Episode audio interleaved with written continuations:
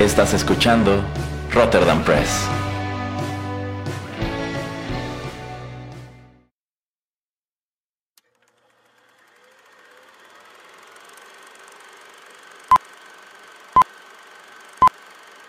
Rotterdam Press presenta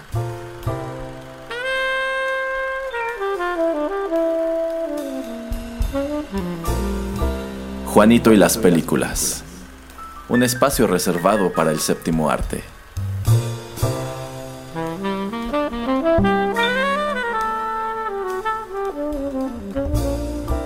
Ocupa tu butaca. Comenzamos.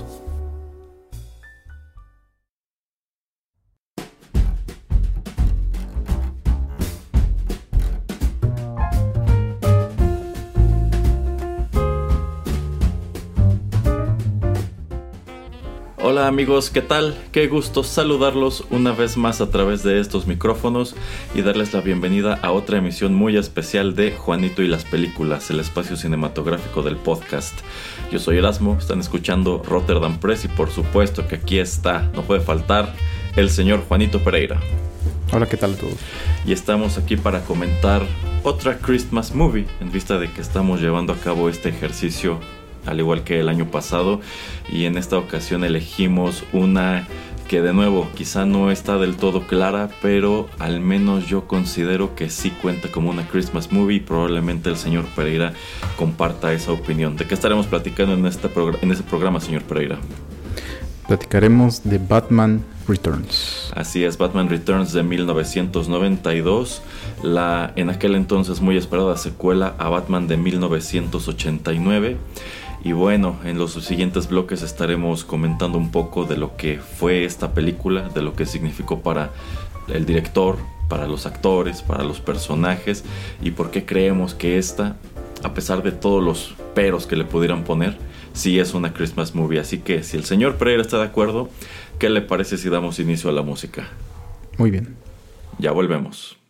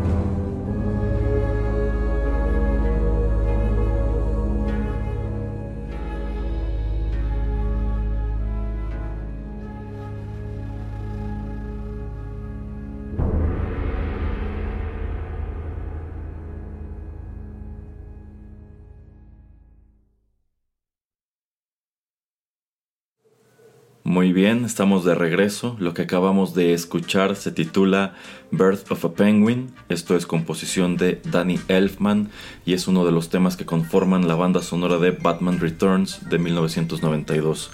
La música de esta película fue recopilada, en un álbum por Warner Brothers. Esta cinta nos vino dirigida igual que la anterior por Tim Burton y está realizada por Michael Keaton como Bruce Wayne o Batman y también encontramos nuevas adiciones a este elenco.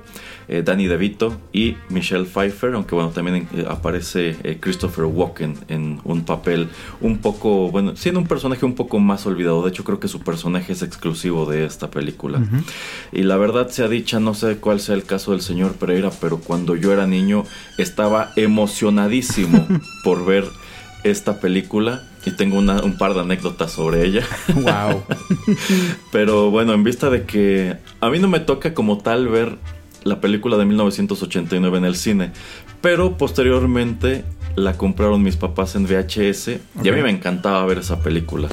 Entonces, eh, cuando empezaron a hacer promoción de esta cinta, cuando empezaron los comerciales en la televisión y sobre todo cuando aparecieron los juguetes en tiendas departamentales y los juguetes de la cajita feliz de McDonald's. Y creo que también por allí Sonrix tuvo su propia línea de figuritas con motivo de Batman Returns. Bueno, pues yo estaba vuelto loco por esta cinta. Y claro que quise que me llevaran a verla al cine cuanto antes. Eh, ¿Usted qué recuerda de Batman Returns, señor Pereira? Yo recuerdo tener las figuritas de que salían, que, que Creo que cambiabas corcholatas de Pepsi y te las daban y el señor Erasmo no las tiene, entonces... No, el señor Pereira sí las tiene, maldito. Eh, de hecho, tiene bastante tiempo que no veo la primera, o sea, la eh, primera de, Batman con Michael Keaton y con Jack Nicholson como Joker. Eh, ha de haber sido esta de Batman Returns, tiene mínimo unos 20 años que no la veo. Y me acordaba, o me estaba yo acordando que pues vaya, en realidad no es que me encantara o me super, no que, no que me super emocionara verla como el señor Erasmo. A mí me gustaba simplemente porque pues era Batman. Em, y supongo que también le agarré mucho más gusto por la serie animada. Eh, la música, bueno, ya después hablaremos de eso, pero obviamente empata muy bien con lo que va la serie animada de los noventas. Eh, entonces yo creo que por eso como que pues como que no, no quiero decir la soportaba, pero si estaba en la, en la en la tele en el 5 la veía. No la tuve en DVD, no la tuve en VHS, nada.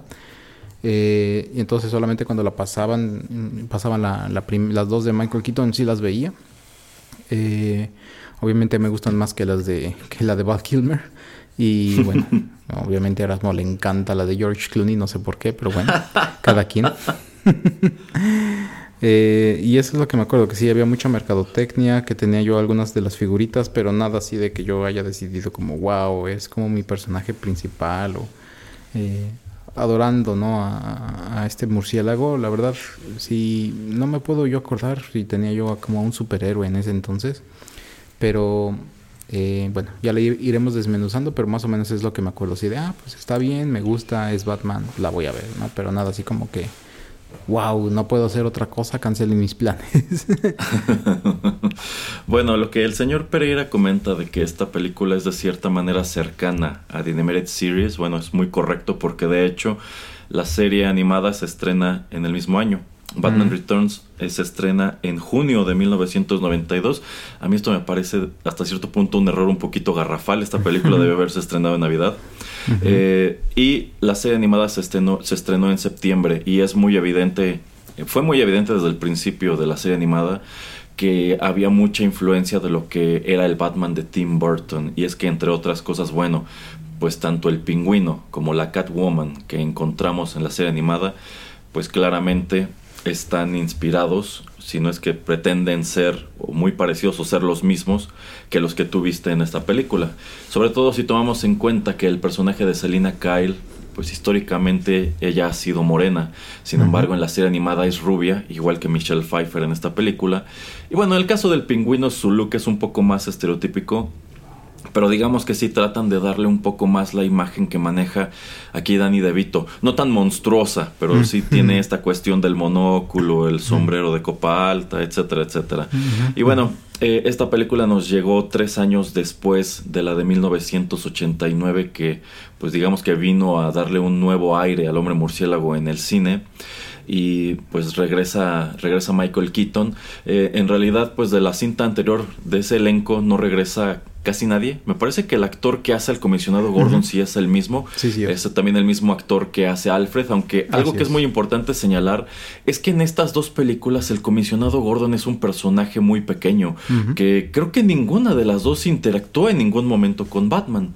Sin embargo, bueno, en vista de que toman la decisión de hacer con el Joker de Jack Nicholson lo que hacen al final de la cinta anterior, bueno, este Batman necesita nuevos antagonistas y Tim Burton decide que sean tanto el pingüino como eh, Catwoman, que pues aparecieron extensivamente en los afiches y en toda la mercadotecnia relacionada con esta película.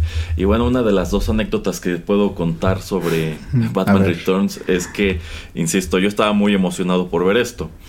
Y yo me acuerdo claramente que me llevaron a verla al cine un fin de semana y fue el mismo día que salió el programa del tío Gamboín de la televisión, que también fue algo que estuvieron anunciando mucho, entonces yo preferí ir al cine a ver Batman Returns que quedarme en la casa a ver la despedida del tío Gamboín. Tache, señor Erasmo, tache.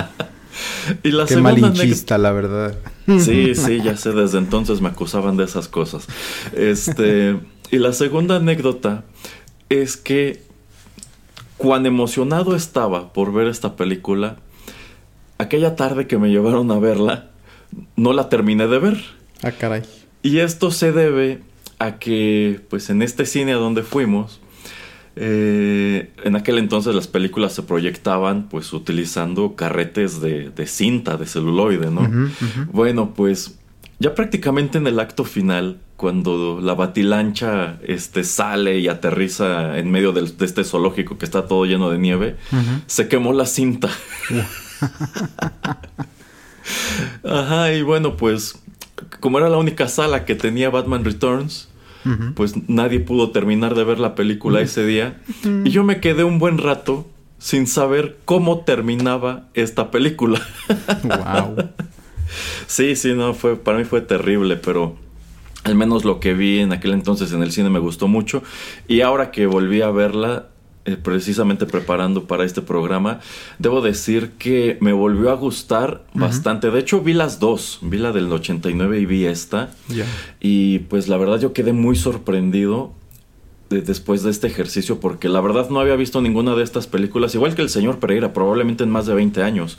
Entonces tenía recuerdos de algunas cosas, otras pues la verdad ya de plano las tenía totalmente borradas, pero me sorprendió mucho que hay un considerable aumento de calidad de esta secuela a la primera película. La primera película, ya lo hemos comentado en otros programas, es muy oscura. E, esta ciudad Gotham es oscura incluso cuando es de día. Incluso cuando es de día parece que es de noche. Exacto.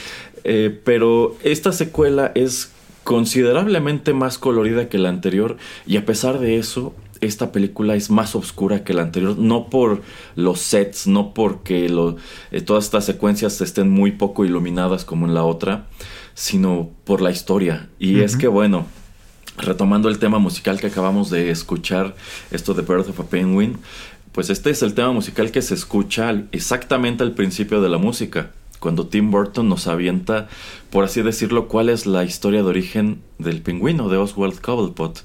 Y es que si somos honestos, señor Pereira, esta película abre con un infanticidio. Entonces, empezando por allí, o un intento exactamente, empezando por allí, bueno, creo que es fácil entender ¿Por qué el estudio no quiso que Tim Burton continuara en esta franquicia? Entre otras tantas cosas. Pero también, eh, bueno, y, también era PG-13, entonces, bueno, lo que es una B, ¿no? Pero se supone que eso, mucha gente también lo critica, que mucha gente pensó que, ok, esto no es para mayores de 13, 15 años, depende del país, es para mayores de 18, pero bueno, es una de esas cosas como que pequeña controversia, pero eh, bueno, continúe, continúe. Sí, sí, la verdad yo no me acordaba claramente de esto. O sea, yo sí recordaba que el pingüino vivía en las cloacas, pero no recordaba exactamente que la película empezara de este modo y que fuera pues tan deliberado, ¿no? O sea, porque tú ves a, esta pareja, los Cobblepot, e, y también eh, cómo tienen este a Oswald en una jaula y creo que este que Oswald se come al gato o algo así. se lo come. y es cuando deciden que pues no pueden o no quieren conservarlo y pues con la sangre súper fría pues van y lo avientan al río, ¿no? con la esperanza de que ya no regrese. Pero bueno, eventualmente descubrimos que este, que este niño sobrevivió y creció en las cloacas, al parecer criado por, por pingüinos, que yo supongo son los mismos pingüinos de este zoológico. Sí, probablemente.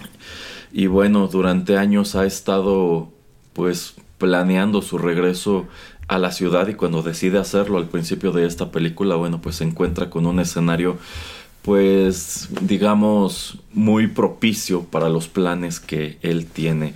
Eh, la verdad, mirándola todo este tiempo después, debo decir que Danny DeVito hizo un increíble trabajo con este personaje, sin mencionar la caracterización. O sea, yo, yo, creo que todos sabemos que es Danny DeVito porque se le hizo mucha promoción. Pero es que la verdad, no, tú no ves a Danny DeVito por ninguna parte debajo de este maquillaje. Y es que este pingüino es netamente grotesco. Porque de entrada es, es, es muy gordo. O sea, cuando, aparece nada más como, como con estos mayones, te das cuenta que su cuerpo es eh, que está totalmente deforme y que efectivamente tiene sus manos como si fueran aletas y pues eh, o sea, sí es como sí es como un monstruo, ¿no? ¿no? es como otras encarnaciones en donde sencillamente es un señor chaparrito y panzón, medio chistoso. No, este este no es nada chistoso, este sí es como es como un animal, ¿no? Y la manera en que Danny DeVito lo desarrolla, a mí me sorprendió muchísimo todo este tiempo después. ¿A usted qué le parece el pingüino en esta película? Em, tengo que concordar, o sea, a mí me gusta mucho cómo eh, a él eh, le damos eh, pues una muy buena historia de origen, ¿no? O sea, literalmente desde el momento en que nace, porque vemos a la enfermera y al doctor slash partero saliendo del cuarto y al padre entrar al cuarto cuando pues acaba de eh, parir la madre. Em, y bueno, también eso de que nunca nos muestran al niño cuando era pequeño, cuando estaba, pues antes de que lo avienten a, a este como río en el parque. Eh, entonces eso también le genera pues un aire de misterio a todo lo que va haciendo el personaje, eso me gusta bastante. Eh, el diseño y la manera en que obviamente pues tiene sus dientes, ¿no? Y acá todos como negros o eso por lo mismo de pues eh, su alimentación y tal vez por su mismo DNA ¿no? que él tiene por, por cómo nació, eh, la nariz eh, y también este, pues no sé, como tres dedos, no sé, o dos, o, como se ve como cuando no tiene guantes, como que tiene unos pegados, ¿no? Y eso de hecho en verdad sí existe, entonces eso también pues se me hace muy tétrico en cierta manera, pero eh, relevante para pues darle el nombre al, al, villano. Eh, y bueno, obviamente viniendo de todo lo que era eh, la serie de televisión de, de, Adam West, pues teníamos que tener a un pingüino que tenía pues entre sus armas pues todas estas sombrillas, sombrillas paraguas.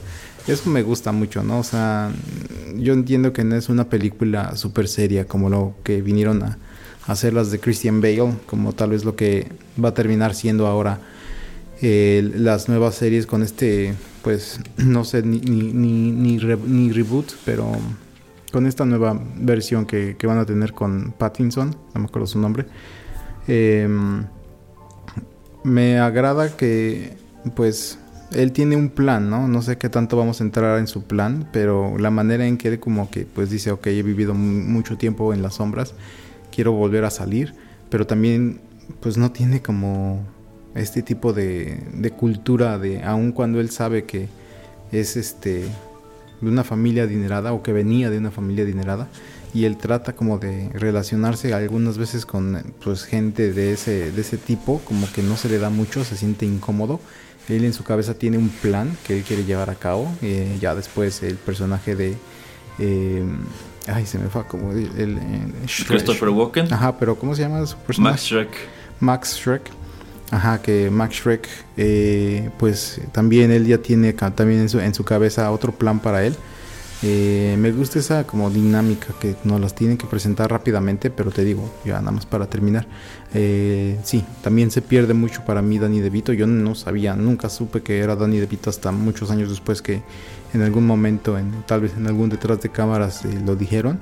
pero a mí me gusta mucho su interpretación y la manera en que pues lo vistieron, prótesis y demás, me pareció fantástico. Así es, entonces yo creo que empezando por allí constatamos que esta película sí es más oscura que la anterior, pese a lo colorida que es toda la producción y que pues a pesar de que ya no tienes a este Joker tan emblemático que hizo en su momento Jack Nicholson, Tim Burton se las apañó para pues darle, empezando por el pingüino, un gran antagonista a Batman en esta nueva aventura. Vamos con más música.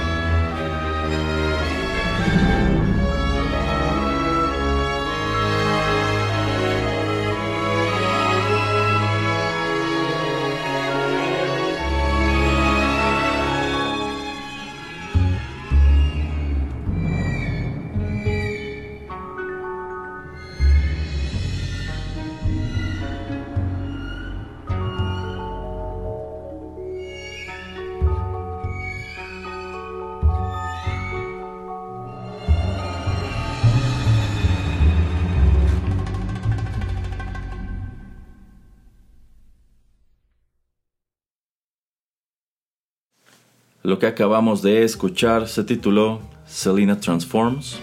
De nuevo, este es uno de los temas que escribe Daniel Elfman para Batman Returns.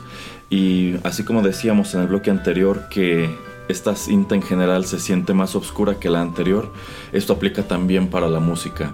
Aquí encontramos también estos mismos motivos que escribe Danny Elfman para la primera parte, sin embargo en lo que respecta, yo pienso sobre todo a Catwoman, yo siento que toda la música relacionada con Catwoman puede ser incluso un poco siniestra. Y es siniestra si tomamos en cuenta que esta es una encarnación del personaje que, ok, sí, otras películas de superhéroes se han encargado de hacerlo ya muy cliché. Ya lo decíamos cuando hablábamos, por ejemplo, de Cheetah en Wonder Woman 1984. Y podríamos decirlo si vemos esta segunda película de The Amazing Spider-Man con Electro. Pero, pues la verdad siento que si partimos de ese cliché, Michelle Pfeiffer lo hizo muchísimo mejor que todos ellos y es que yo siento que esta interpretación de Catwoman está increíble por donde se la mire.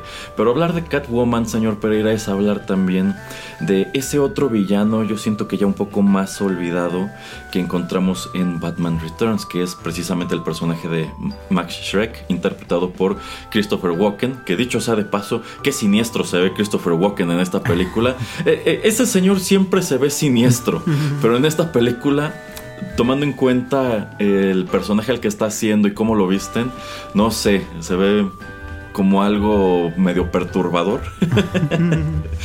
pero bueno, eh, yo estoy casi seguro, quizá me equivoque, pero yo casi me atrevería a afirmar que Max Shrek es un personaje exclusivo de esta película. Sí, creo que sí. Y, tampoco me acordaba gran cosa de él. O sea, sí sabía que, que Christopher Walken estaba aquí, pero no recordaba claramente cuál era la motivación de su personaje.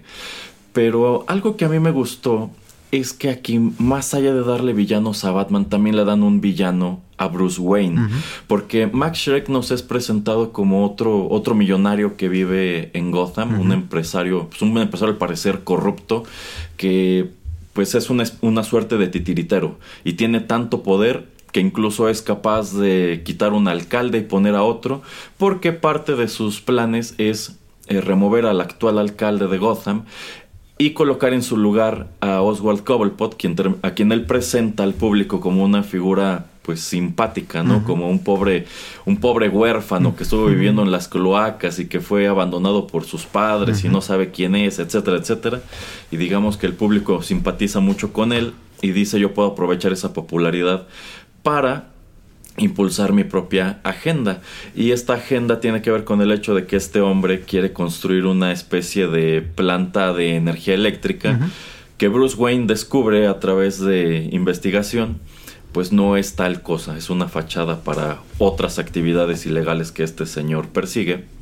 Eh, y dentro de esta organización, en, en, este edificio donde trabaja Max Shrek, bueno, pues él tiene una asistente personal que es nada menos que Selina Kyle, interpretada por eh, Michelle Pfeiffer, quien al principio de esta cinta nos es presentada como una, pues, una secretaria super awkward, con sus lentes, toda mal arreglada y bueno. a pesar de que es Michelle Pfeiffer, a ti te la quieren vender como que es una mujer eh, casi casi como solterona, ¿no? Que vive... De hecho. Es una loca de los gatos que vive en su departamento con sus gatos y tiene este, esta habitación pues con tapiz rosa y parece la habitación como de, de una quinceañera, ¿no? Con su tocador lleno de cositas y de luces y bla, bla, bla. Peluches, exacto. Entonces, eh, pues sí, es este estereotipo de que es esta mujer apocada y medio perdedora que trabaja para un hombre muy poderoso. Y trabajar para este hombre poderoso eventualmente la lleva a cometer, por así decirlo, un error. Y es que ella está tan obsesionada con quedar bien con este hombre. O sea, yo siento que. Yo siento que al principio de la película ella está en un punto en donde dice. Wow, ser la secretaria de este señor es lo mejor que me pudo haber pasado en la vida. Así es. Y tengo que cerciorarme de seguir trabajando para él. Eh, pero bueno, precisamente por hacer bien su trabajo descubre lo que Bruce Wayne ya descubrió, que en realidad pues detrás de esta planta de energía hay algo muy ilegal y en vista de que pues descubrió esto, a Max Shrek no le queda otra opción que deshacerse de ella. Y ese es un momento, señor Pereira, ahora que volví a ver la película, muy incómodo. Sí. Porque no sé, es, muy tenso, ¿no? Como él la, la, acorrala y le dice, bueno, creo que tendré que matarte, ¿no? y, él se ríe así como, ah, no, claro que es broma, ¿no? Y ella no sabe si genuinamente es broma o no es broma, y bueno, él termina por empujarla eh, por la ventana y cae de, de este piso muy alto y tú entiendes que, pues, claro que tiene que morir. Sin embargo, eh, Selina sobrevive a, a, este ataque y yo siento que ese es uno de los momentos más fuertes de toda esta cinta y es precisamente cuando escuchamos el tema musical que les presentamos, que es cuando Selina, después de este mal día, diría el Joker, regresa a su, a su departamento y tiene un breakdown súper intenso. Y yo no me acordaba que esa escena fuera tan larga. Pero, o sea, sí son unos buenos cinco minutos en donde tú ves a esta mujer ya sucumbir a la locura. Y cómo, este, pues empieza a romper sus cosas y avienta sus peluches a, la trituradora del fregadero y bueno, em, saca estos vestidos y con, con, una como gabardina de, de vinil hace eh, lo que eventualmente se convierte en el traje de Catwoman y dices, wow. Eh, la verdad, yo considero que del mismo modo que Danny DeVito hizo un gran papel con el pingüino, creo que Michelle Pfeiffer lo hizo igual excelente con Catwoman. ¿O usted qué opina, señor Pereira? Sí, bueno, eh, concuerdo con lo que dice y comenta el señor Erasmo de que, bueno, hoy en día ya es un cliché ver a un personaje tipo Michelle Pfeiffer, eh, pues convertirse de una persona que la tratan de poner como alguien que no es atractiva, que eh, pues socialmente es así como muy, muy rara, tal vez hasta introvertida, que pues su opinión ella siente que no vale, etcétera, etcétera, como que, bueno, ya lo vemos como cliché, no solamente en películas de superhéroes, sino obviamente en todas esas películas, ¿no? Sobre todo las de eh, para adolescentes em, que vimos a finales de los 90, principios de los 2000, donde pues la chica que es así medio estudiosa o geek o lo que sea y que le hacen el, el, cambio acá de, de, maquillaje y todo, el corte de cabello o que le sueltan el cabello, etcétera, y le cambian la ropa y wow, es una persona súper diferente. Tal vez fue pues aquí eh, Michelle Pfeiffer con este personaje que tal vez empieza una tendencia. Entonces verlo ahora después de tantísimos años pues tal vez se siente algo un poco extraño. Pero quitando eso de, eh, de, un lado, a mí me gusta mucho, me gusta mucho pues acordarme de, todas esas escenas icónicas. La fotografía pues yo digo que es también algo que es eh, muy de recordar. También por ejemplo... Catwoman cuando va saliendo ahí de la tienda de, Max y hace el miau enfrente de Batman y del pingüino. Eh, cuando está encima de la cama del pingüino. Eh, y dice, ay, pues también, bueno, toda, toda esa escena y también de, ay, pues creo que me voy a dar un baño y se empieza a lamer y todo. O sea, la verdad le, le puso mucho de su, de su jugo eh, Michelle Pfeiffer al personaje. No sé qué tan, qué tan bien hubiera estado que hubiera sido otra persona eh, pues ahí en, en sus botas. Eh, cuenta la leyenda que pues muchísimas o casi todas las mujeres entre los 20 y 30 eh, de edad en ese entonces querían ese papel porque Annette Bennett, o no me acuerdo cómo se llamaba la, la actriz, eh, termina embarazándose antes de que empiece el rodaje, entonces pone en, en brollo a Tim Burton como pues ya un par de meses antes de empezar la grabación, entonces pues tuvieron rápidamente que tratar de hacer casting y entonces termina Michelle Pfeiffer siendo la que eh, pues consigue el rol. De hecho termina pagándole 3 millones de dólares, que a Ned Bennett le iban a pagar uno y a Michael Keaton le pagan 10. Pero bueno, obviamente es una película de Batman, no de Catwoman. Lo único que no me termina de encajar y más ahora obviamente pues ya después de haber visto tantas películas, eh, de haber leído tantos eh, cómics, es eh, pues su historia de origen y a ver si el señor Erasmo tal vez nos pudiera explicar o nos pudiera dar su interpretación. ella ya desde antes es como un, una gata o por qué, porque muere y vuelve a renacer. O sea, como que no te terminan de explicar si tiene que ver algo los gatos que cuando ella cae de este edificio tan alto eh, llegan y como que le envuelven, algunos la empiezan a morder, etcétera. Eh, la verdad como que no te lo dejan muy claro cómo es que ella pues entre comillas regresa a la vida. Obviamente esa escena después eh, que ya comenta el señor Erasmo es bastante agradable y, y, encaja muy bien después de lo que le acaba de suceder. Obviamente está en shock, obviamente no sabe lo que acaba de suceder. Em, pero pues yo quisiera escuchar qué es lo que tú piensas, Erasmo, de cómo es que ella ha de haber surgido o haber cambiado eh, para convertirse en este tipo de pues persona, superhéroe, heroína, eh, villana en esta historia. Mm, bueno, esa cuestión precisamente de los gatos sí es algo así como un cabo suelto, porque a fin de cuentas este personaje no tiene poderes de ningún tipo, a diferencia de lo que sucede con Halle Berry en aquella otra película que esa sí tiene poderes, pero en este caso pues ella sigue siendo humana, no, no es que como, que tenga super fuerza, lo que sí es que de súbito, pues al parecer es muy hábil con el látigo y puede hacer acrobacias y cosas así, entonces no sé si sea una habilidad que le transmiten los gatos, pero yo siento que el hecho de que adopte esa identidad de Catwoman es porque precisamente antes de que ocurriera esto, esta ya era algo así como una loca de los gatos, entonces digamos que ya por fin abraza este, ese estatus, ¿no? Este, soy, soy la loca de los gatos. Ahora, y ahora sí, porque ya me volví loca y quiero y parezco un gato. eh, pero de ahí en fuera, pues esto, esta cuestión de Catwoman históricamente tiene que ver con el hecho de que ella es un cat burglar. Y esto es, bueno, este es un término que en inglés se refiere a que este es un, este es un tipo de ladrón que suele escabullirse a lugares para, para robar cosas o que puede hacer pickpocketing. Es decir, este es un ladrón muy, muy discreto, ¿no? Muy stealthy. Sería más como Anne Hathaway, como nos la presentan en, en la de Dark Knight Rises, ¿no? Mm, más o menos. Lo que sí es que yo considero que este, esta interpretación que hace Michelle Pfeiffer es icónica. Eh, yo ah, considero que de entrada ella tiene el mejor traje de Catwoman que se ha visto en el cine. Y si hemos de compararla en específico con lo que hace Anne Hathaway en The Dark Knight Rises, yo me quedo cualquier día de la semana con Michelle Pfeiffer.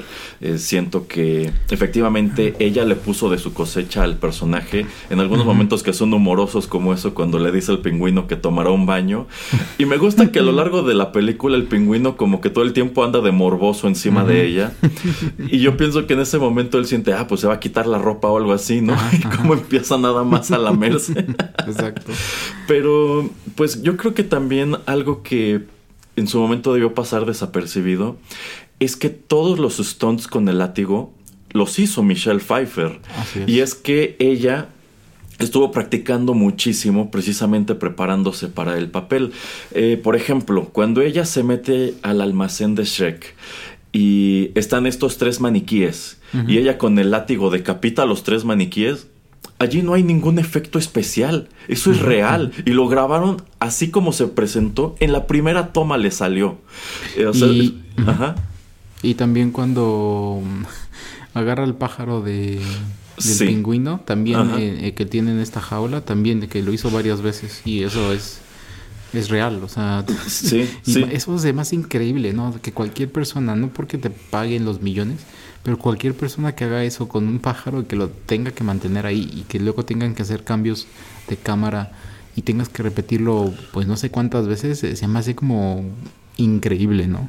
Sí, sí, Tim Burton confirma en alguna entrevista que efectivamente eso es real. Michelle Pfeiffer sacó el pájaro de la jaula, se lo metió a la boca y allí lo mantuvo unos segundos eh, porque hasta como que se lo está sabroseando y cuando el pingüino amenaza a su gato es que ella abre la boca y el pájaro sale volando hacia la cámara. Y ese es un momento increíble que efectivamente creo que difícilmente pudieron haberlo replicado con cualquier otra actriz de estas que igual estaban vueltas locas por el personaje que dicho sea de paso efectivamente lo que dice el señor Pereira es cierto cuando se anuncia que viene la secuela y que Catwoman aparecerá en ella, numerosas actrices de Hollywood muestran interés en el personaje. Originalmente se lo habían ofrecido a Annette Bening, pero eh, ella no pudo hacerlo porque se embarazó. Pero la que más estaba sobres fue nada menos que Sean Young, a quien quizá recuerden de Blade Runner. Y Sean Young eh, se dio la tarea de acosar a Tim Burton y seguirlo por todos lados e incluso fue a hacer un drama el día de la premiere de esta película porque ella quería ser Catwoman este, y bueno, al parecer eso y otras tantas cosas se encargaron de que, de que esta señorita en aquel entonces no tuviera mucho más trabajo en Hollywood. Pero pues fue muy chistoso, ¿no? Y pues es Michelle Pfeiffer quien termina quedándose, yo creo, de la manera más correcta con este personaje. Y bueno, hasta hoy persiste como algo, algo padrísimo. Yo creo que es de lo, es, es de lo mejor que te presenta esta película. Y tomando en cuenta de lo que en estos dos bloques hemos estado hablando tanto del pingüino como de Catwoman y no hemos tenido mucho que decir de Batman. Bueno, creo que es muy evidente quiénes terminaron por robarse esta película, ¿no, señor Pereira? Sí, y eh, no sé si aquí hablar mucho acerca de esa dualidad que nos presenta Catwoman y también a mí lo que me gusta mucho del guion y bueno, obviamente aquí pues habla de la habilidad y también de la destreza de el director Tim Burton y pues de haberle mandado este guion a, a otros dos eh, de sus escritores favoritos como para que le dieran otra una revisada y cambiaran algunas cosas. Eh, acerca de pues que en ciertos momentos de la película ella está en contra de Batman y en otros como que lo bueno en otros momentos decide ayudarlo. Entonces también me gusta esto que es tan ambiguo no que pues no sabemos exactamente eh, qué es eh, lo que va a terminar haciendo Catwoman y obviamente pues su contraparte que es Selina Kyle y la manera en que eh, conoce a, Bruce Wayne eh, y todo esto el, cambio no que nuevamente ya es un cliché pero el cambio cuando pues ya es más eh, cuando tiene más confianza cuando empieza a ser diferente con Max Shrek. Y también pues esto es lo que hace yo creo que Michael Keaton que Bruce Wayne pues tenga pues que le presta atención a ella entonces eso es lo que me gusta mucho del guion, me gusta mucho de este personaje. Y bueno, eh, lo único que tengo que comentar acerca de eh, Anne Hathaway comparado con Michelle Pfeiffer es que yo, o sea, no es que difiera con Erasmo de que Michelle Pfeiffer eh, su rol sea superior, siento que también en esta película pues nos centramos muchísimo más en ella, pero creo que las dos lo hicieron bien, o sea, el de Anne Hathaway se me hace un personaje un poco más aterrizado, un poco más realista. Y bueno, toda la película de Batman Returns, pues sí, me, se me sigue haciendo un poco, eh, pues, comiquera, ¿no? O sea, de cómics, de un poquito de diversión. Obviamente lo vemos con los minions de, del pingüino, que pues todos son cirqueros. Y pues los inolvidables pingüinos y todo lo que terminan de hacer al final. Pero bueno, eso tal vez lo comentamos ya casi cerrando.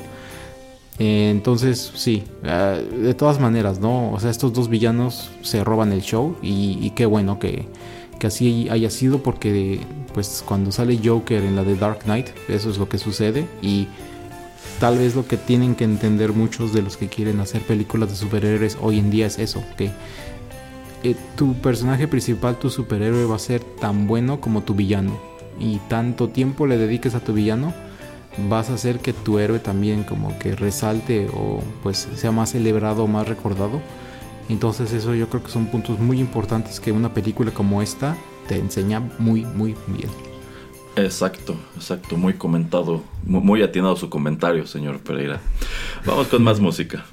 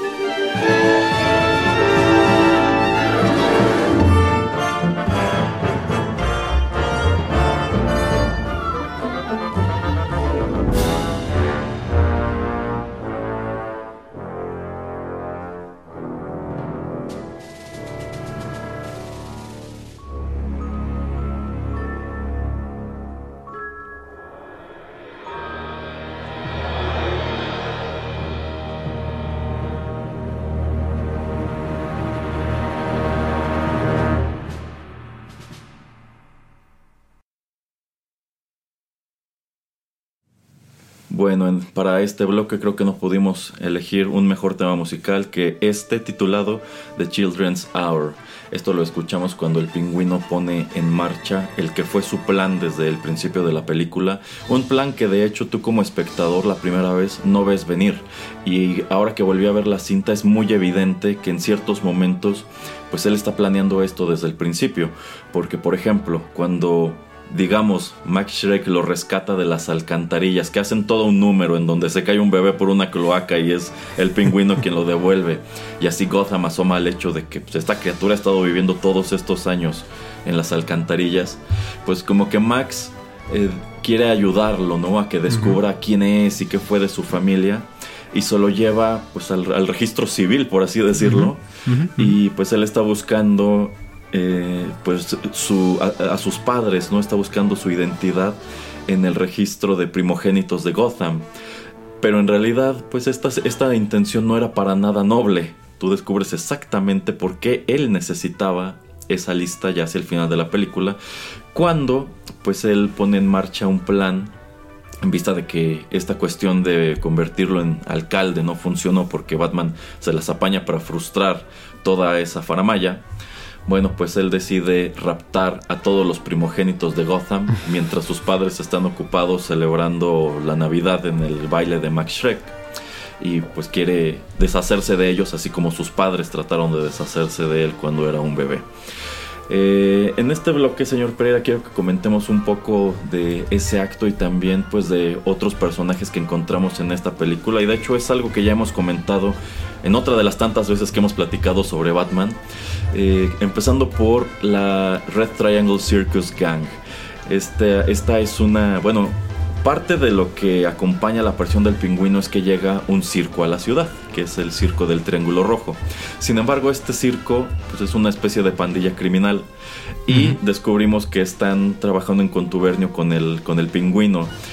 Y yo siempre he considerado que el look de estos ampones es increíble. Y ya lo hemos dicho antes, o sea, tú a estos a estos henchmen del Joker que viste en la película anterior, pues la verdad no los recuerdas mucho porque eran relativamente genéricos, ¿no? O sea, se ven como tu típico pandillero con chaquetas de cuero y, y gorras, lentes oscuros, cosas así. Eh, sin embargo, el hecho de que aquí sean personajes de circo y que el diseño de estos personajes sea tan espectacular, yo siento que les da un gran valor agregado. Empezando por el hecho de que pues el diseño de estos payasos está padrísimo, ya sean los payasos flacos o los gordos, o también esta chica que está vestida como una especie de apache que hace malabares con los cuchillos, o los, estos esqueletos que van en la motocicleta que igual tienen estas grandes, grandes cabezas con forma de cráneo, el organillero también, entonces yo siento que por ese lado está padre. ¿A usted qué le parece esa pandilla, señor Pereira? A mí, te digo, me gusta mucho, ¿no? como ya estás comentando, eh, pues todos sus atuendos, eh, la manera en que visten y bueno, pues eh, lo que ellos son y representan a mí me, agrada bastante. Lo que no me terminan o lo que no me escuché o vi en algún lugar fue pues la manera en que se coordinan con el pingüino, no sé por qué están trabajando con él.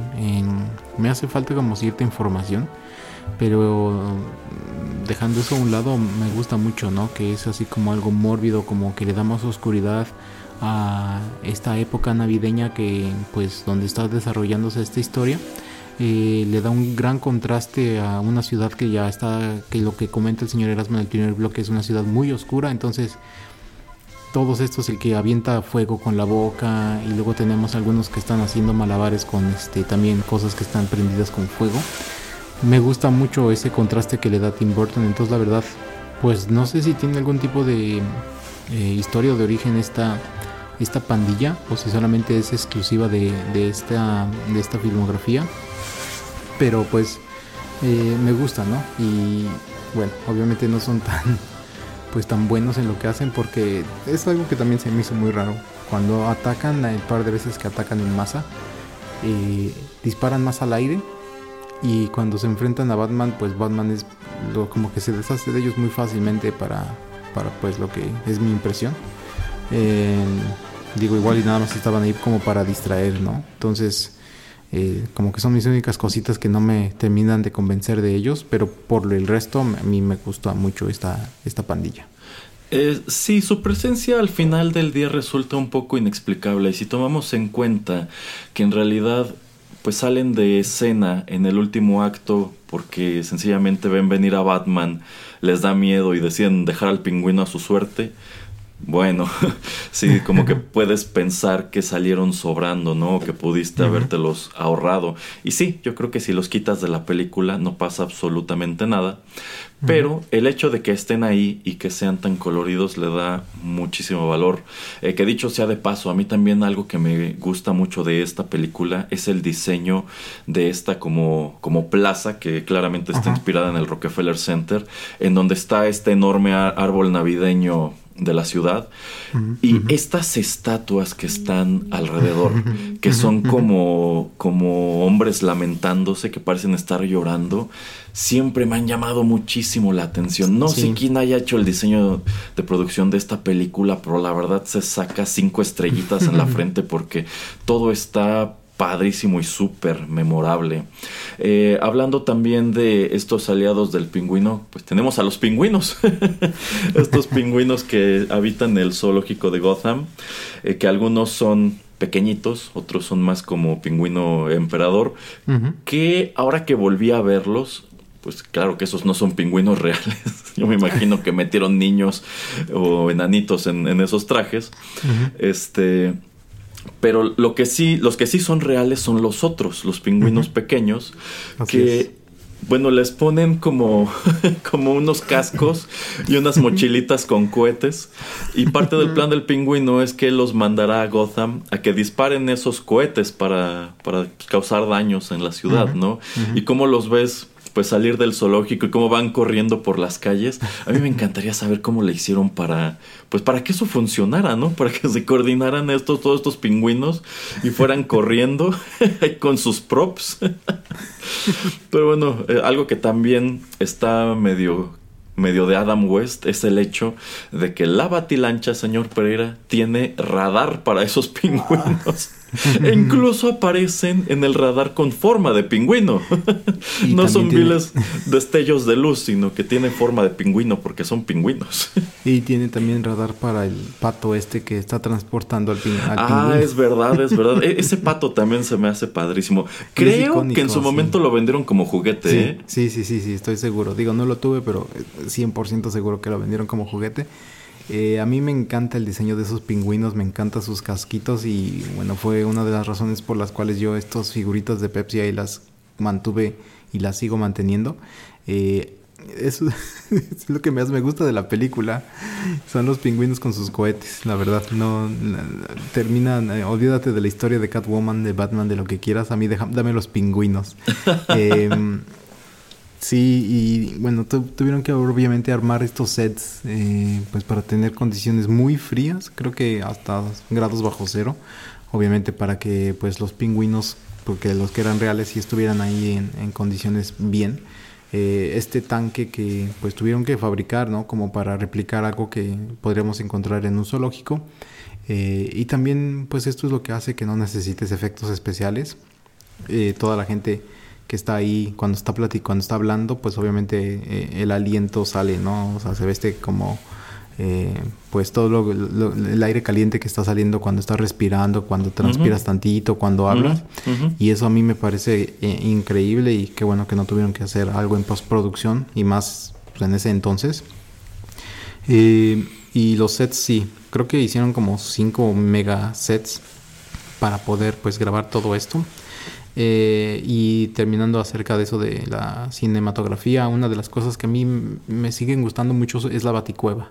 A mí la baticueva se me hace todavía muy, muy, muy chida. y pues, se me hace, ¿no? O sea, no es algo así súper high tech, es algo que en verdad construye, eh, pues, eh, Bruce Wayne ahí en algo que se encuentra debajo de su casa, ¿no? Entonces eso me parece excelente. Eh, sí, sí, esto se ve más precisamente como una cueva. En el caso de Christian Bale pues no es una cueva, sino que se supone que son los cimientos de alguna de las alas de su, de su mansión. Y bueno, también tiene este otro complejo es en los puertos de la ciudad, que bueno, me parece un poco más realista eso. Yo pensaría que alguien que se dedica a esto no tiene una sola base de operación, sino que quizá tendría eh, varias de ellas. Visualmente hablando, yo creo que estas películas de Tim Burton siguen siendo muy memorables.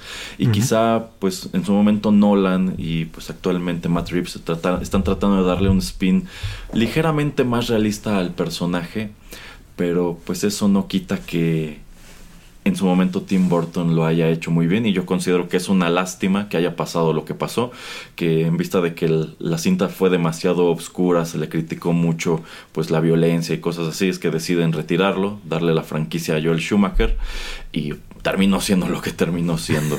Entonces, fíjese, yo estaba pensando en el momento de ver esto, que ahora que Zack Snyder hizo bueno, hizo otra vez Justice League y ahora que Stallone volvió a hacer Rocky 4. Estaría padrísimo que Tim Burton hiciera una película que sirviera como continuación a esto. Como, ¿qué, ¿Qué hubiera hecho él si la franquicia hubiera seguido en sus manos? Porque bueno, eh, algo que tampoco es muy recordado es que Billy D. Williams hacía a Harvey Dent en estas dos películas. Creo que en esta no sale, pero en la anterior sí. Entonces su tirada era que Billy D. Williams se convirtiera en Two-Face en la siguiente cinta. Que sí sale Two-Face, pero ya no es Billy D. Williams, es Tommy Lee Jones. Eh, y ya es totalmente otro tono el que se le da. Entonces estaría padre que Tim Burton dijera, voy a hacer Batman 3, ¿no? A lo mejor no con Michael Keaton, o quizás sí con Michael Keaton, no lo sé. Pero sería interesante asomar a qué habría hecho él con, con, esta historia más adelante, ¿no? Y hablando, pues ya para ir cerrando igual este bloque de, de Batman, eh, el señor Pereira comentó algo muy importante en el bloque anterior que es pues tu héroe es tan grande como tu villano. Y yo siento que esa es una regla que aplica totalmente para Batman. Si bien eh, hemos tenido el caso de Batmans que no brillan tanto precisamente por eso, porque la película se la roba el antagonista. En su momento algo que se comentó de The Dark Knight es que pues todos los premios, todo el reconocimiento pues se lo llevó Heath Ledger y, y todo el mundo había pasado por alto la actuación que dio eh, Christian Bale. En su momento Val Kilmer se quejó de que pues eh, quienes se robaron la película fueron Tommy Lee Jones y Jim Carrey porque sus personajes eran súper expresivos y súper coloridos. Y cuán buen actor fuera Val Kilmer a pesar de a pesar de todos los pesares, pues la verdad es que él no podía hacer gran cosa con Batman, porque Batman históricamente es un personaje demasiado callado, demasiado estoico, que tiene una máscara que le cubre casi todo el rostro. Y bueno, también eran Batmans que no podían voltear. En esta película, por ejemplo, es muy evidente que Michael Keaton tiene que girar el cuerpo entero para mirar a, a otro lado, ¿no? Y me imagino que el traje era incluso muy pesado, porque cuando, bueno, es que no corre, camina rápido. Pero en eh, esos momentos cuando camina rápido, incluso pareciera que tiene que agarrar vuelo y empujarse con el pecho. Sí. Entonces, eh, pues se, ve chistoso mirándolo en retrospectiva. Yo creo que Nolan hizo un excelente trabajo cuando dijo, necesito que mi Batman voltee, porque estos movimientos no se ven nada naturales. Y se le ocurrió esto de separar la, este, el casco, bueno, la capucha de los hombros, y dices, ya, asunto resuelto. Se ve un poco raro, pero funciona, ¿no? Y es más práctico. Exacto. ¿Qué le parece Batman en esta película, señor Pereira? Eh, bueno, obviamente estoy eh, de acuerdo con todo lo que tú comentas. Hasta ese entonces este era nuestro personaje de Batman. Em, y obviamente cuando alguien quiere compensar en alguna película, en algún cómic o en la serie de televisión, pues no lo tienen que presentar como Bruce Wayne, pero pues Bruce Wayne es Bruce Wayne, o sea, tiene que eh, jugar ese rol, tiene que actuar de una manera muy diferente a lo que pues termina siendo el justiciero de la noche que es Batman, ¿no? Entonces, em, bueno, aquí yo creo que también es muy breve los momentos en que Michael Keaton interpreta a Bruce Wayne, pero pues yo creo que lo hace de una manera muy indicada. Eh, y cuando hace a Batman, pues la primera vez que lo vemos, de hecho creo que es casi ah, en la marca de los 30 minutos. Eh, y si es un poquito antes, es nada más como un par de minutos la primera vez que, esta pandilla aparece para causar maldades. Eh, y entonces es súper breve, ¿no? Entonces nuevamente se enfocan más en el principio en el pingüino y en Catwoman. Y después lo poco que nos lo presentan pues es suficiente, ¿no? O sea, eh, tiene que tener esta rivalidad con el pingüino, tiene que pues ver de qué manera poder derrotarlo. Y yo creo que también por estas eh, cuestiones de que él no podía moverse mucho, por las restricciones del traje es que también lo vemos usar varias veces el batimóvil como para poder eh, pues llegar a los lugares que tenía que llegar o esta excusa donde le hackean el auto.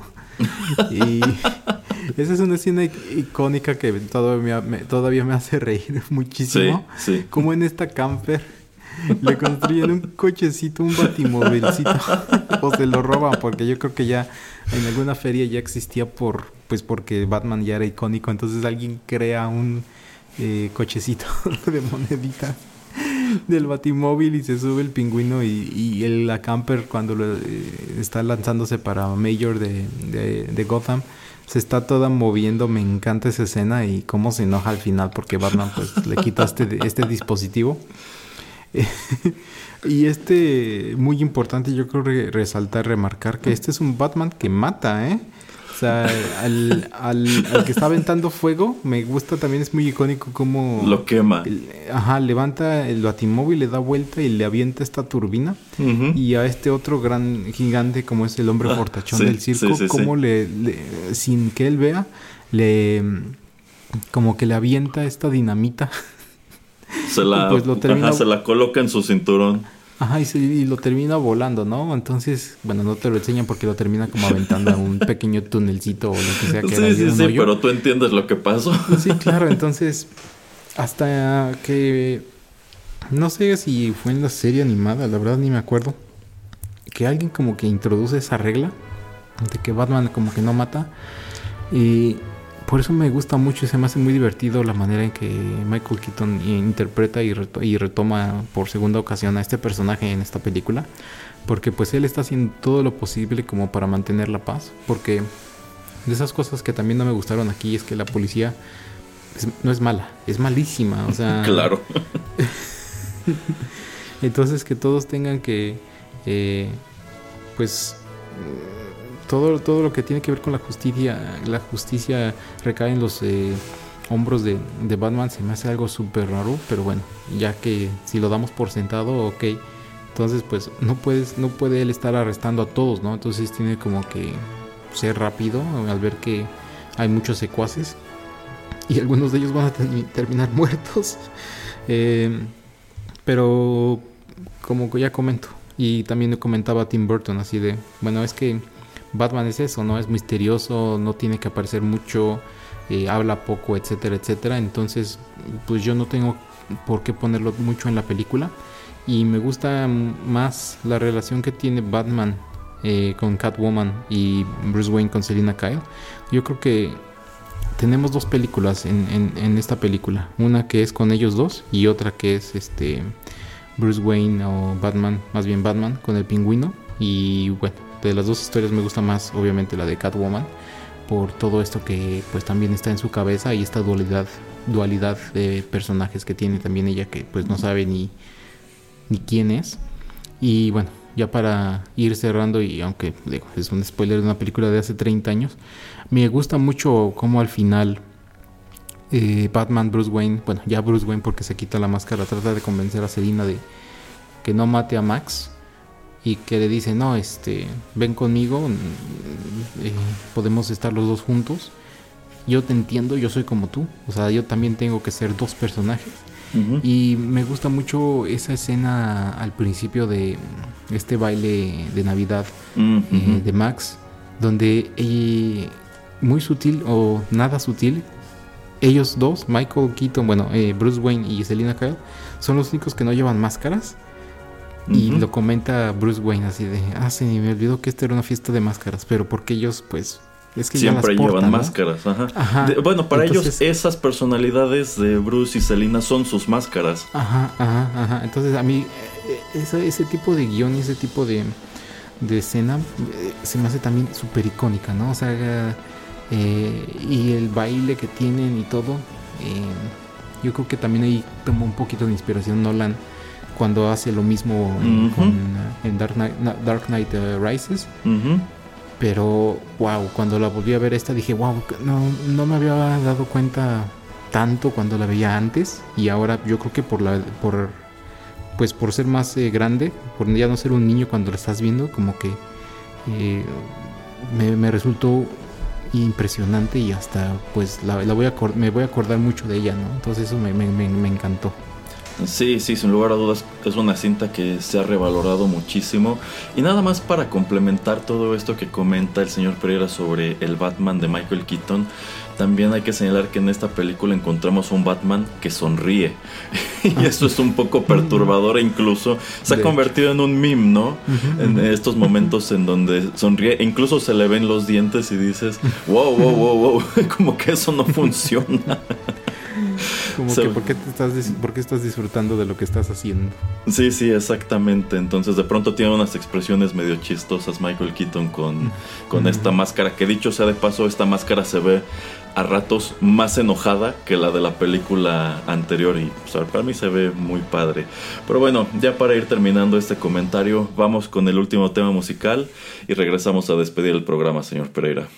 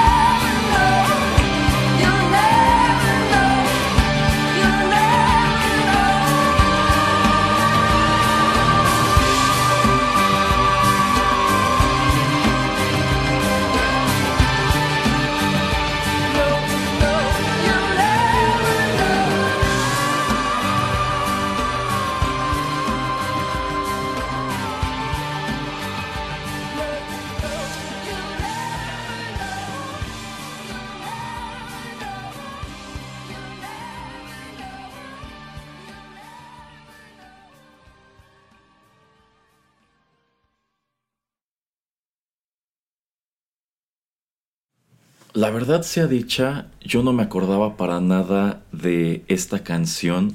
Sin embargo, ahora que volví a ver este filme, no solamente lo revaloré muchísimo y me vinieron a la cabeza mil cosas sobre el mismo que ya no recordaba, sino también me llama mucho la atención esta pieza musical que se escucha precisamente en ese momento que nos comentó el señor Pereira al final del bloque anterior, que es cuando Bruce y Selina se encuentran en el, en el baile de máscaras. Y bueno, eh, tienen este intercambio en el cual descubren mutuamente quiénes son en realidad y como que ambos quedan preguntando pues qué sigue ahora que sabemos esto, ¿no? ¿Vamos a pelear o qué onda? Y bueno, este, este diálogo es interrumpido por la irrupción del pingüino. Acabamos de escuchar a Susie and the Banshees con el tema Face to Face. Esta es una canción que este conjunto inglés escribe en específico para Batman Returns, del mismo modo que en la película de 1989 tuvimos una canción de Prince. Y tomando en cuenta la estética que ha manejado siempre Tim Burton en sus películas y pues el hecho de que siempre son medio medio lóbregas y medio pintorescas, yo creo que no pudo haberse acercado a un mejor conjunto para que hicieran una canción. Y es una canción que yo siento le queda sobre todo al personaje de Catwoman y siento que complementa mucho ese tema musical medio histérico cuando ella se transforma en esta antiheroína. A ver, señor Pereira, usted decía que tenía algo extra que comentar. Eh, sí, bueno, antes de que se me olvide recalcar, ¿no? La, música icónica de Danny Elfman, a mí me encanta este soundtrack. Eh, disfruté muchísimo más esta película al escuchar la música, eh, ponerle mucha atención, entonces, eh, pues se sacó un 10, señor Elfman, gracias. y, el señor Erasmo comentaba en el bloque pasado acerca de que qué pasaría si Tim Burton pues retomara esta historia. Eh, no sé si, si sepa, señor Erasmo, que hay un comic book, eh, una serie limitada que se llama Batman 89. Ah, sí, sí. Eh, tal vez para los escuchas. Ah, ajá, entonces para los escuchas que tal vez no sepan, yo creo que esa es como, digamos, entre comillas, la, la continuación, ¿no? De que el escritor de estas primeras dos películas de Batman y Batman Returns, eh, Sam Hamm es el que escribe o el que está haciendo este cómic que apenas sale en, agosto de este año 2021. Y bueno, no lo he leído, el señor Erasmo tal vez en algún momento nos pueda compartir eh, su opinión o cuando yo lo, lea porque ya me entró la curiosidad, eh, pues podemos ver si, si es una buena historia y tal vez de ahí pueden tomarse o agarrarse, tal vez si no para hacer una historia eh, live action, si ya sabes que luego hacen las animadas, entonces pues quien quita, señor Erasmo, y entre comillas o más o menos ahí vagamente se le haga realidad su sueño de ver la continuación de este Batman. Ah, bueno, pero el Batman 89 que yo tengo es la versión en cómic de la película del 89. Este que usted ah, comenta es efectivamente... Es eh, sí, es exactamente eso. Es un cómic que pretende continuar la historia como se quedó en Batman Returns. Eh, este, este que yo tengo, pues en sí es eso, es una adaptación al cómic de la película, cuenta la misma historia de una manera un poco eh, más condensada. Eh, pero a mí lo que se me hace muy padre es el dibujo, porque logran mm. recrear pues muy bien a Michael Keaton, a Jack Nicholson, a Kim Basinger. Y también algo que me gustó mucho es que al final vienen pues algunos bocetos, vienen portadas alternativas y demás. Pero resulta que en su momento cuando estaban trabajando en este cómic, le mandan precisamente a Michael Keaton y a Jack Nicholson pues ilustraciones, ¿no? Para que, para que den su visto bueno. ¿Cómo ves? ¿Te pareces o no te pareces? Y al parecer con Michael Keaton no hubo bronca. Pero no sé cuántas veces Jack Nicholson les regresó sus dibujos con anotaciones de no se parece absolutamente nada. Esta no es mi nariz, estas no son mis cejas. y bueno, se tomaron tan, tan, tan a pecho esta retroalimentación que pues sí terminó por parecerse muchísimo.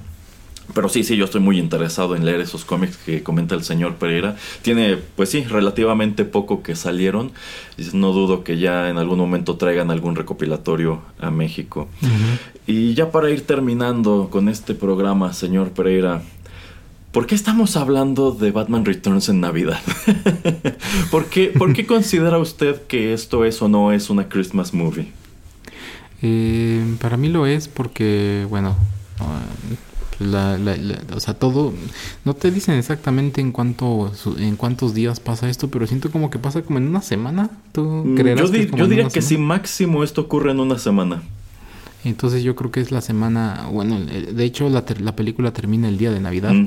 Entonces, para mí por eso es una película de Navidad, porque pues todo nos lleva desde el principio de la película, ¿no? Que van a, hacer el encendido del árbol de, de Navidad con esta reina de hielo que señor Erasmo luego me puso a mandar mensajes así todos.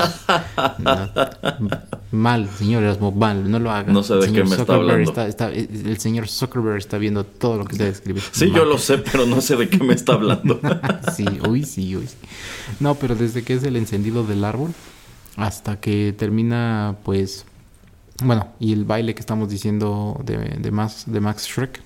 Eh, y bueno, al final cuando Alfred y, Bruce Wayne están manejando en, la limusina, pues nos queda claro, ¿no? Que por eso en, fue en esas épocas exactamente y pues para eso, por eso yo lo considero que, y también como el señor Erasmo, pues lo consideramos como una película de Navidad. Eh, sí, sí, de hecho, yo siento que en general esta no es tan socorrida entre las Christmas movies como lo sería Die Hard, que ya comentamos el año pasado. Pero para mí también cuenta como una Christmas movie por, por todo esto, porque estas, todos estos acontecimientos están situados en, en esas fechas más o menos. La película culmina en Navidad, es decir, cuando Batman tiene este último enfrentamiento con el pingüino y demás, pues yo quiero suponer que ya, ahí ya está entrada la Navidad y cuando Alfred va a recoger a Bruce al, al, zoológico, que algo que nunca explican es qué pasa con la batilancha que queda destruida ahí en medio del zoológico. De hecho.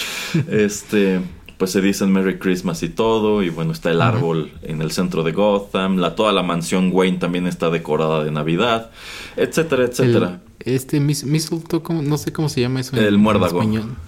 Ah, eh, que cuando están de disfrazados de Catwoman y de Batman, Bruce Wayne y Selina pues lo, lo, comentan y luego la manera en que descubren que son ellos es en el baile por este muérdago, entonces pues ahí también hay otra referencia. Eh, sí, sí, bueno, eso del muérdago es una tradición navideña muy de Estados Unidos, un poco inexplicable en nuestro país supongo, pero pues sí, digamos que tiene todos los elementos para hacer de ella una Christmas movie, a pesar de que es oscura, a pesar de que es violenta, a pesar de que el pingüino vomita sangre negra cuando se muere. Pero yo sí me veo, y, es exactamente lo que decíamos en este otro programa que hicimos sobre Coming to America. Yo sí me veo a mí mismo en los 90 siendo un niño, corriendo la mañana, la mañana de Navidad a buscar los regalos bajo el árbol y después prender la televisión y que estuviera esta película. Entonces, por eso para mí cuenta como Christmas Movie, sin mencionar que el año pasado también comentábamos otro producto de Batman ambientado en Navidad, que es el videojuego Arkham Origins. Y es que yo siento que Batman funciona muy bien, pues si no en Navidad, en invierno porque aparte pues Gotham siempre, siempre, te lo presentan como un lugar sombrío en donde al parecer siempre hace frío y donde deben tener unos inviernos pues todos llenos de nieve y así, ¿no? Entonces, eh, no lo sé, es, es chistoso, es curioso, es curiosa la relación de Batman con la Navidad. Y algo que tal vez ya me ha usted comentado en algún otro programa del podcast o tal vez antes en sus antiguos eh, lugares eh, de empleo. Pero siento que los juegos de Arkham, eh, Arkham City por ejemplo, tomaron mucha referencia como de, esta, de estas dos películas, ¿no? O sea, como que siento que se parecen más el Gotham de, de los juegos de Arkham a estas de Tim Burton que a otro que a cualquier otro juego. Eh, eh, que a cualquier otra película perdón. O, o no sé si me equivoque pero como que me dio mucho el feeling.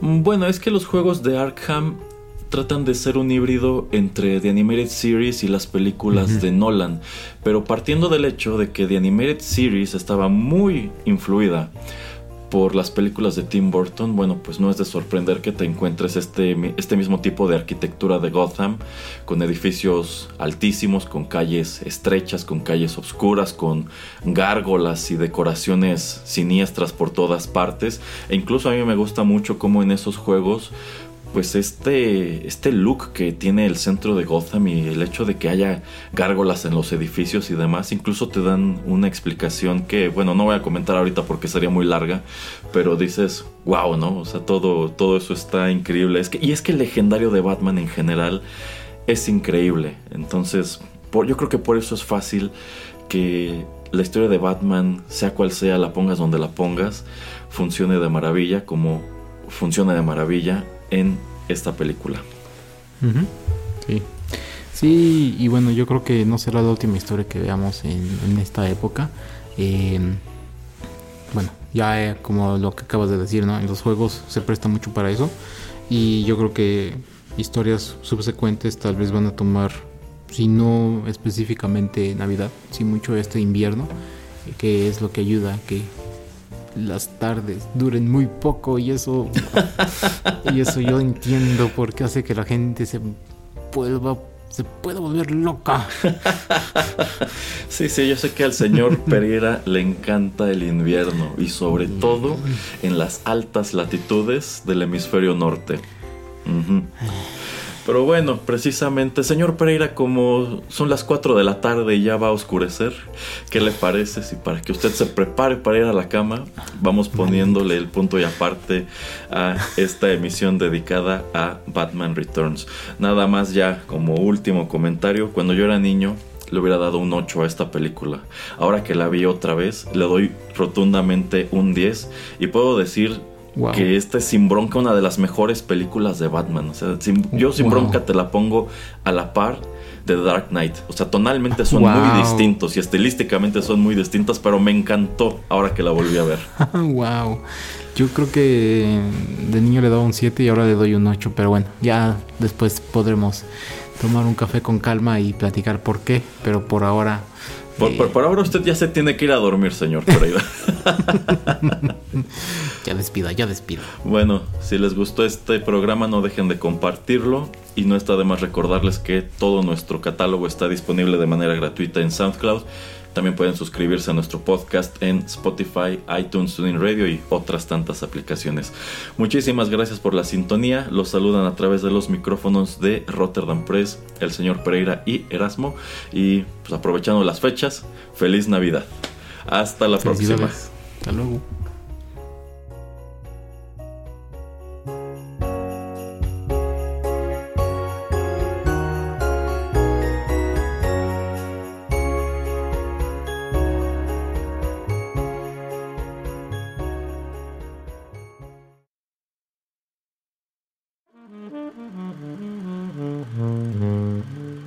Juanito y las películas llegó a su fin.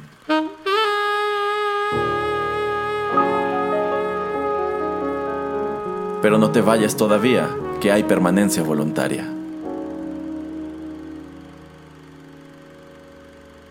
Quédate con nosotros en Rotterdam Press.